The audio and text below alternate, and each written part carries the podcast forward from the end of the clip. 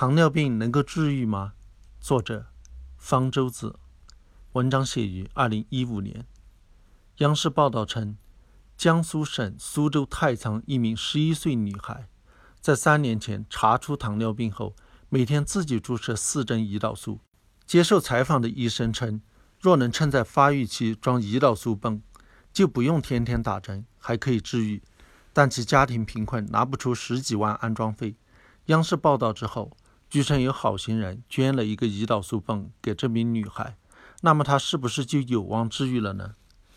未成年人得的糖尿病属于一型糖尿病，病因是其体内胰岛中的贝塔细胞受损，无法分泌足够量的胰岛素。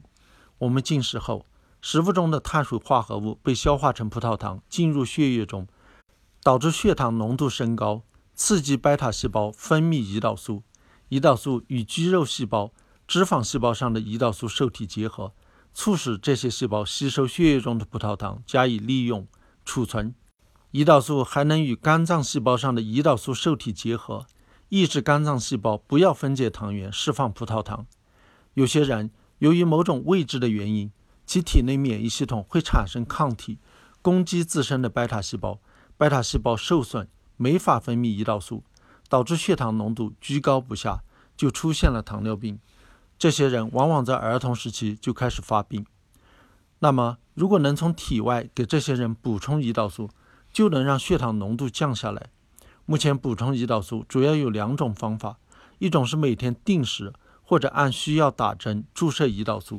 一种是每天大部分时间都挂一个胰岛素泵，根据血糖浓度往体内自动注入胰岛素。这两种方式各有利弊，但是实质上是一样的，都是从体外补充胰岛素。它们都不能让体内贝塔细胞自己产生胰岛素，也就不可能治愈糖尿病，都必须终身使用。所以，那个医生说在发育期装胰岛素泵有可能治愈糖尿病，是没有科学依据的。糖尿病还有一种是成年人才得的，叫二型糖尿病。这些病人体内的贝塔细胞能够正常分泌胰岛素，但是肌肉、脂肪、肝脏等细胞对胰岛素不敏感。例如，这些细胞上的受体不能与胰岛素很好的结合，导致胰岛素不能正常发挥作用，这样血糖浓度也会升高。患二型糖尿病与生活方式密切相关，例如长期饮食不健康、缺乏锻炼、体重超重，都是患二型糖尿病的危险因素。治疗二型糖尿病的关键在于改变生活方式，必要时服以药物治疗。这些药物能够增加细胞对胰岛素的敏感，抑制肝脏细胞产生葡萄糖的过程，或者刺激贝塔细胞分泌更多胰岛素。有些人也需要注射胰岛素。这些药物不能一劳永逸地彻底改变细胞对胰岛素的敏感程度，并不能治愈糖尿病，需要一直服用。如果想要治愈糖尿病，需要动手术，例如通过移植健康人的胰腺或者胰岛细胞治疗一型糖尿病，通过胃分流或者胃切除手术减少病人饭量、降低体重来治疗二型糖尿病，都有可能治愈糖尿病。但是这些手术风险大，成功率不高，只对少数病人适用。以后还有可能通过干细胞疗法治愈糖尿病，但那是比较久远的事。绝大部分糖尿病病人都只能通过药物来治疗，而不管是一型还是二型糖尿病，目前都没有药物能够治愈。但是在国内市场上，却经常有中成药声称能够治愈糖尿病。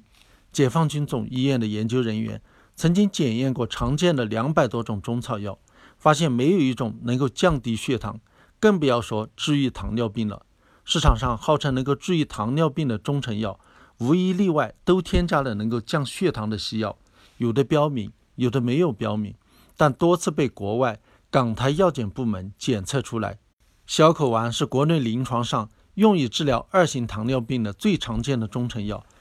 虽然其成分表列了七种草药成分，有效成分其实是列在最后面的西药格列本脲。格列本脲是非常便宜的西药，一片只有几分钱。摇身一变成了消口丸后，价格上涨了几十倍。这类中成药添加的草药成分，除了增加成本和价格，还能引起不必要的不良反应。